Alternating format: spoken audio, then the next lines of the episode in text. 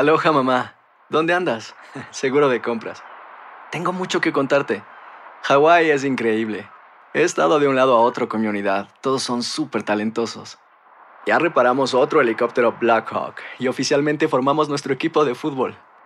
Para la próxima te cuento cómo voy con el surf y me cuentas qué te pareció el podcast que te compartí, ¿ok?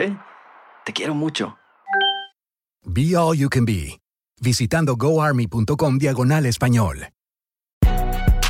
Si no sabes que el Spicy McCrispy tiene Spicy Pepper Sauce en el pan de arriba y en el pan de abajo, ¿qué sabes tú de la vida? Para, pa, pa, pa. ¿Quieres regalar más que flores este Día de las Madres? The Home Depot te da una idea. Pasa más tiempo con mamá plantando flores coloridas, con macetas y tierra de primera calidad para realzar su jardín. Así sentirá que es su día todos los días.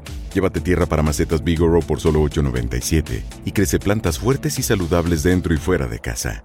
Recoge en tienda y sigue cultivando más momentos con mamá en The Home Depot. Haces más, logras más. Más detalles en homedepot.com diagonal delivery. La venta para amigos y familiares de JCPenney está de vuelta. Desde el lunes ahorra 30% extra en artículos por toda la tienda. Esos son ahorros adicionales por encima de nuestros precios bajos. Dile a tus amigos, ven con tu familia y ahorren en grande. No olvides, ya se acerca el Día de las Madres. Y tenemos todo lo que mamá quiere: joyería, belleza, salón y tarjetas de regalo. JCPenney, vale la pena. Cupón válido del 29 de abril al 5 de mayo en selección de estilos. Aplican exclusiones. Detalles en la tienda jcp.com. El siguiente podcast es una presentación exclusiva de Euforia On Demand. Queridos amigos, ¿cómo están? Me da mucho gusto saludarlos. Soy León Krause desde los estudios de Univisión en Los Ángeles, California. Gracias por acompañarnos. De verdad, eh, un gusto. Gracias por eh, descargar nuestro podcast, por escucharlo. Hoy vamos a hablar de un tema que me parece muy atractivo, un tema del que he eh, reflexionado desde hace ya un buen tiempo y me adentré en las últimas semanas de verdad con dedicación. Y por supuesto al final no, no podré más que pues eh, sumar una reflexión sobre el último episodio de Game of Thrones, porque bueno, ya a pesar de que sea una tradición que no durará mucho tiempo, creo que ya es una tradición el ofrecer una breve reflexión sobre el capítulo de la semana. Ahora pienso que debimos haberlo hecho desde el principio de la serie, pero bueno, pues ni modo, más vale tarde que nunca. Nos queda este epicentro y nos queda el siguiente epicentro para platicar de lo que se ha vuelto de verdad un tema de discusión como, como no se había visto antes, creo yo, en la historia de la televisión. Alguien decía que Game of Thrones es el uh, último producto audiovisual que tendrá esta suerte de carácter universal.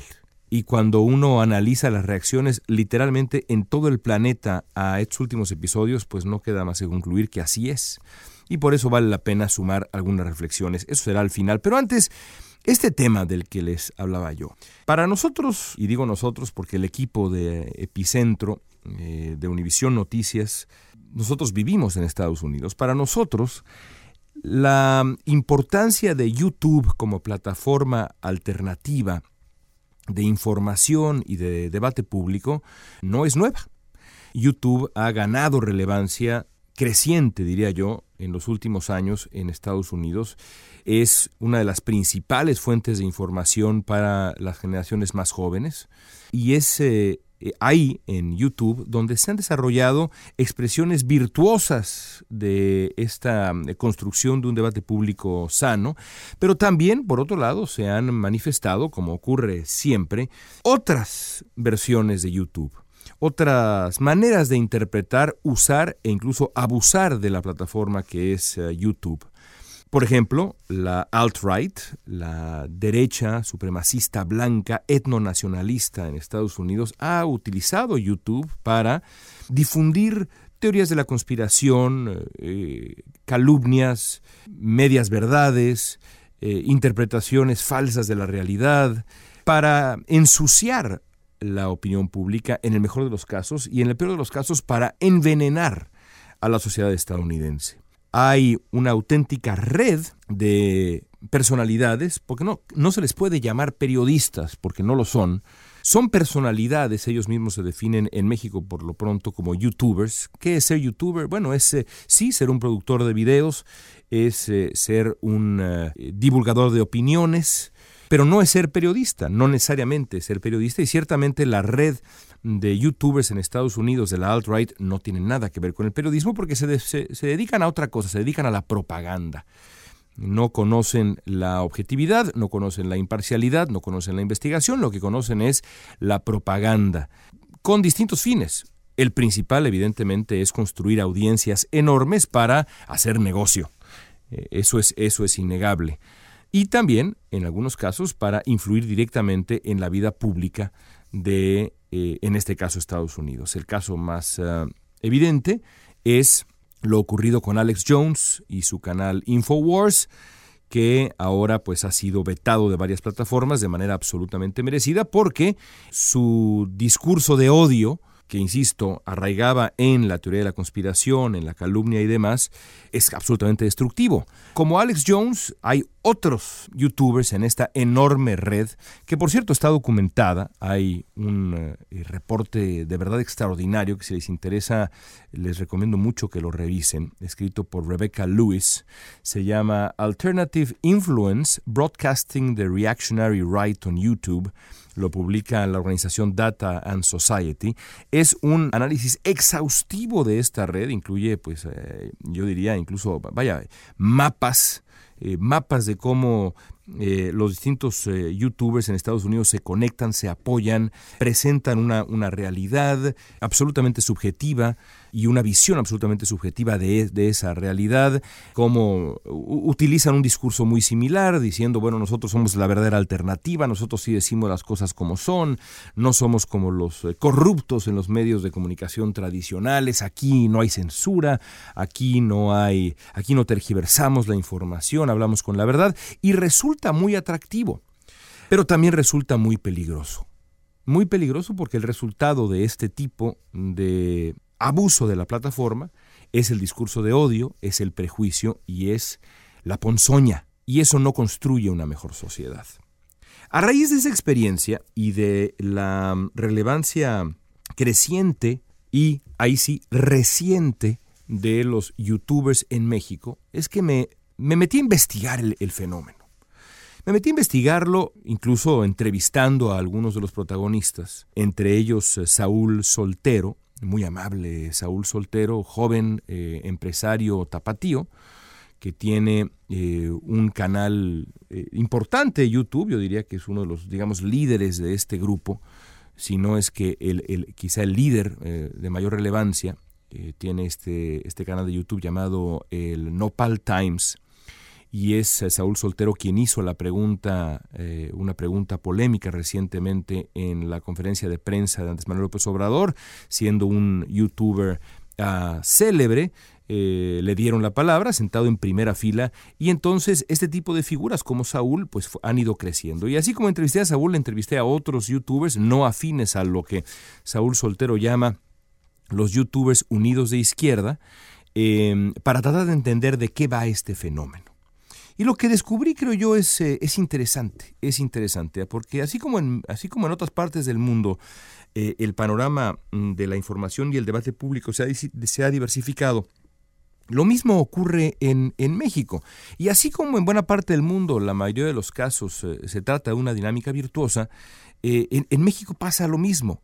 Pero también como describía yo en Estados Unidos, hay también expresiones preocupantes, hay ejemplos que preocupan y que ponen en entredicho cuál es la intención de ciertas redes de youtubers. Porque una cosa es, yo insisto, una cosa es el eh, debate sano, diverso y abierto, incluso la propaganda política, y otra cosa es el discurso de odio.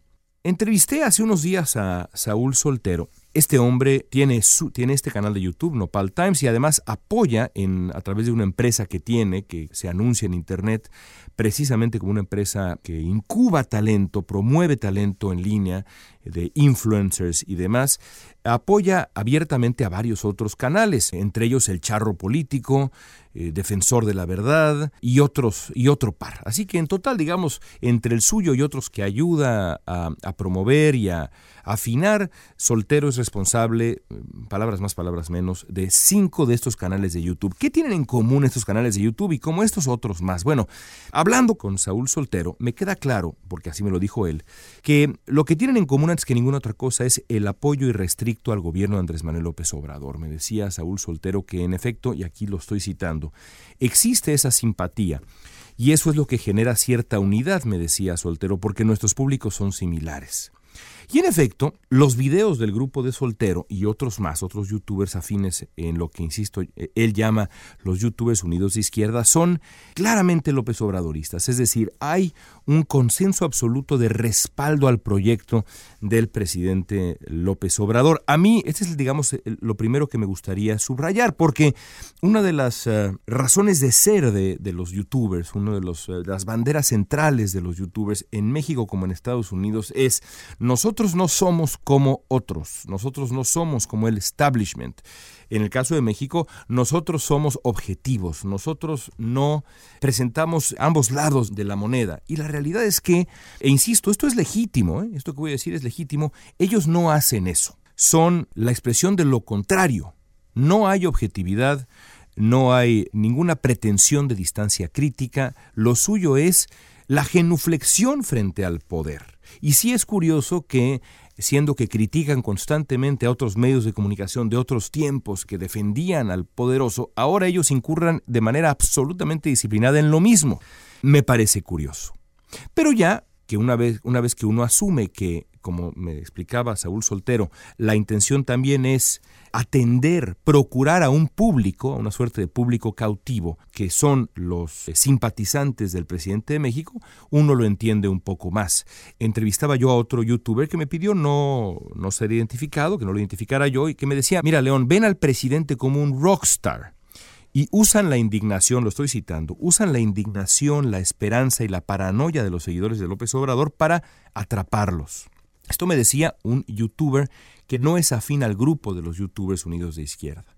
Ya eso me parece muy interesante. Ahora, hay que, eh, digamos, convengamos que hacen propaganda política a favor de López Obrador.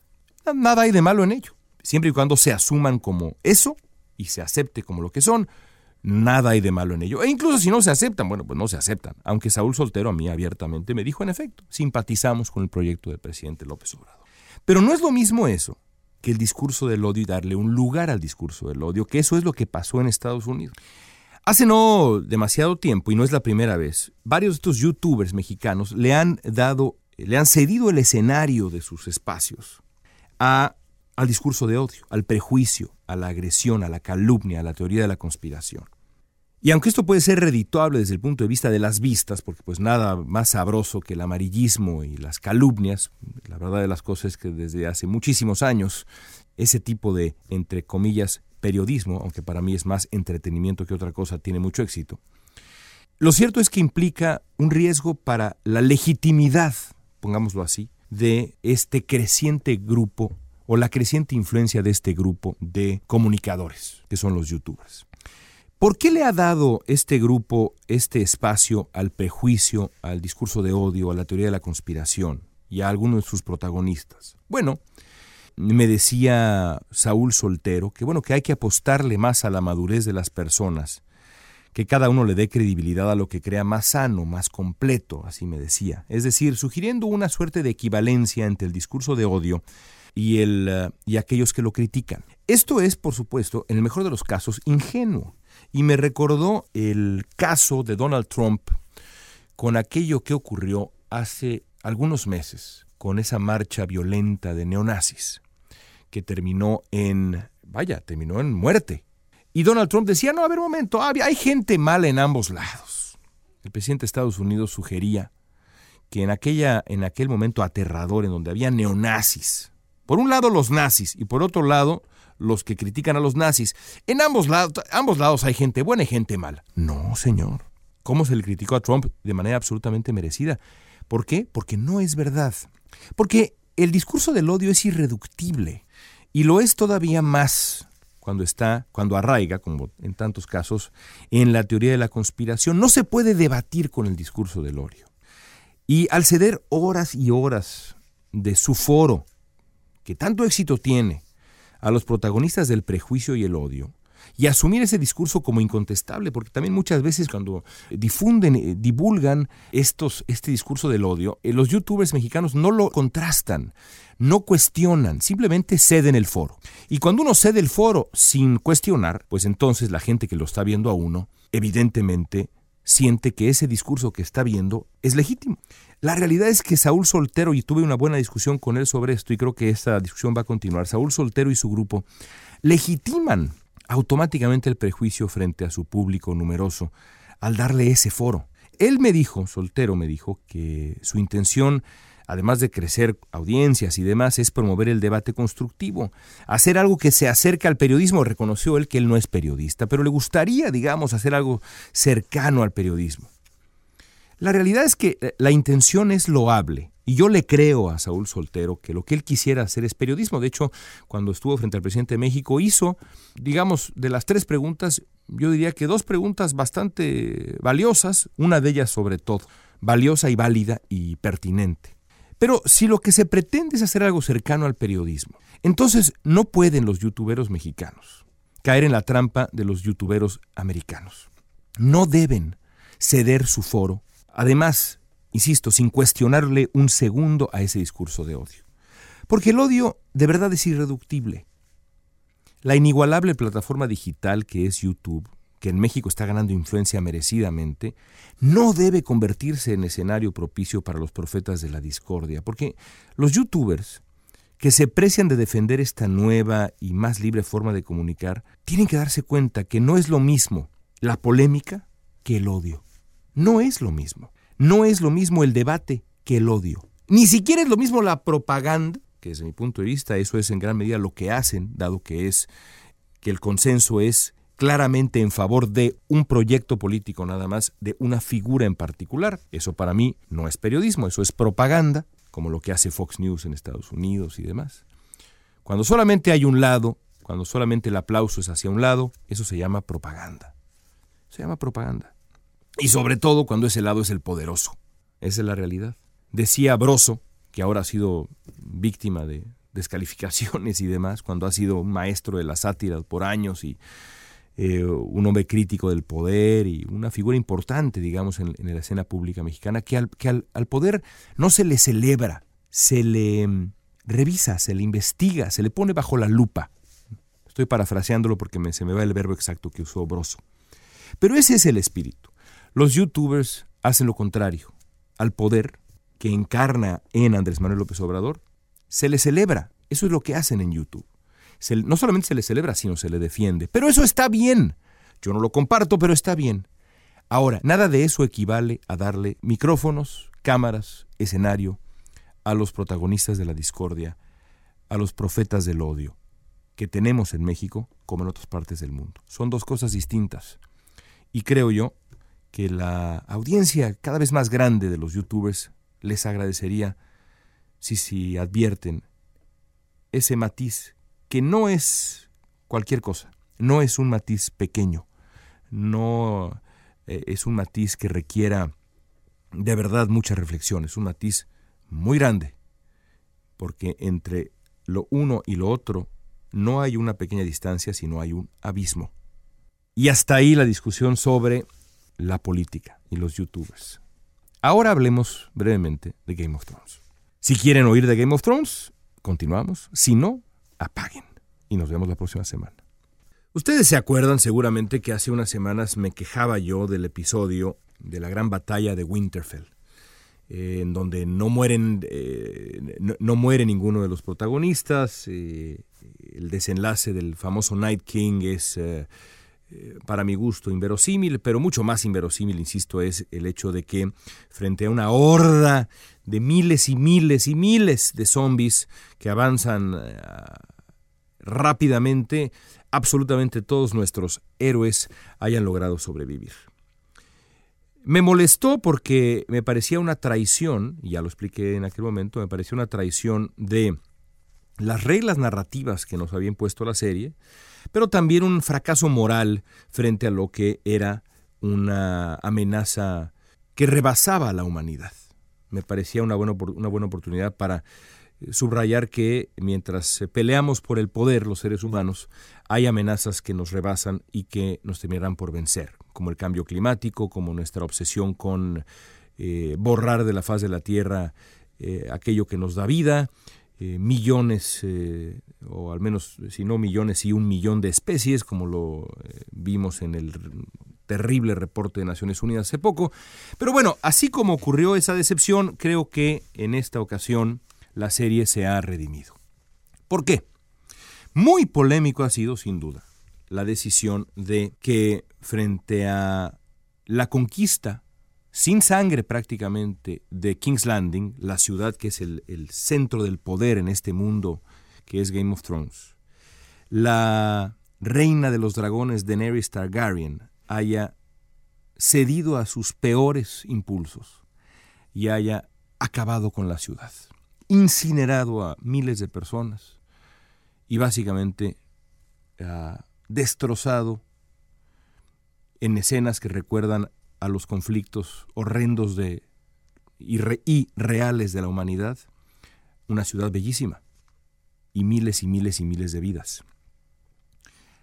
Mucha gente se queja, no, es que no está justificado, ¿cómo es posible que haya enloquecido así? Para mí el, cambio del personaje está absolutamente justificado.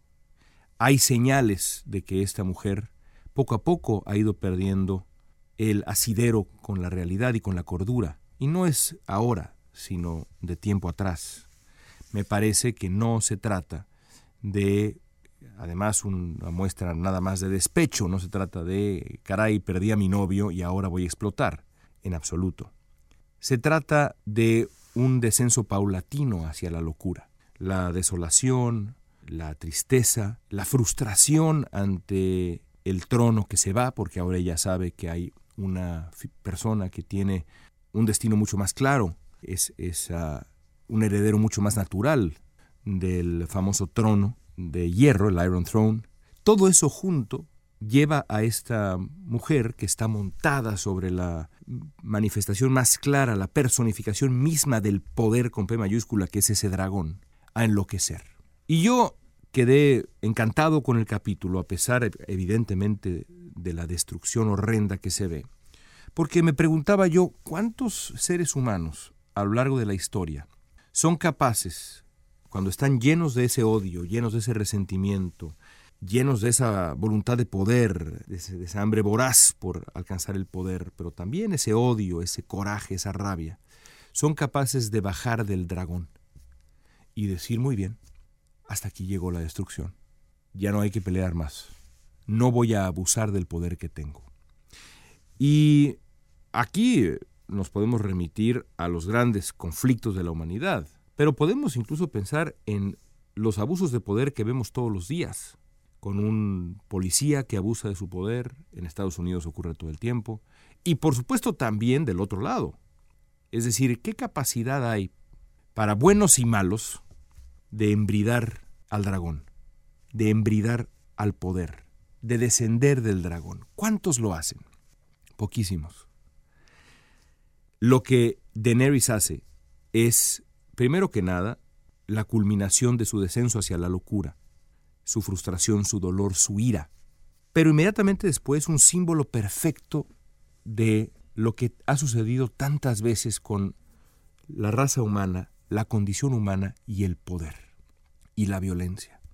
Somos eso en muchísimos sentidos. Por supuesto también somos Jon Snow y hay figuras capaces de la bondad y de la dulzura pero en esas condiciones, en esas circunstancias, en la guerra, en el fuego, en el odio, en la venganza, la realidad es que si la historia nos enseña algo es que la condición humana está hecha para quedarse montado sobre ese dragón y decirle a ese dragón vamos a acabar con todos, los inocentes y los no inocentes, en la enorme mayoría los inocentes.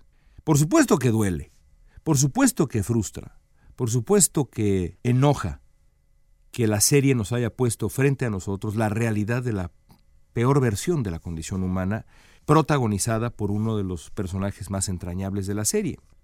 Pero pensemos en este detalle.